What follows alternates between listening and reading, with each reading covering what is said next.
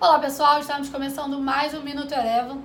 Hoje, dia 17 de março de 2021, dia de decisão de política monetária nos Estados Unidos e aqui no Brasil.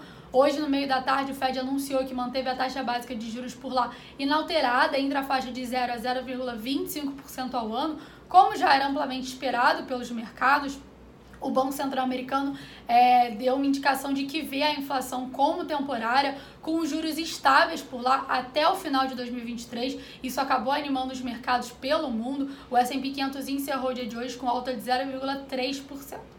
Aqui no Brasil, o Ibovespa, que já trabalhava no terreno positivo, após esse tom mais dovish do comunicado do Fed, teve o seu movimento de alta acentuado e por aqui o índice Ibovespa encerrou o dia de hoje com alta de 2,22%. O setor imobiliário foi um dos destaques de alta no dia de hoje, aguardando a decisão de política monetária aqui no Brasil, que sai daqui a pouco. O mercado é, espera amplamente pelo aumento da taxa Selic em 0,5 pontos percentuais. Esse seria o primeiro aumento em quase seis anos.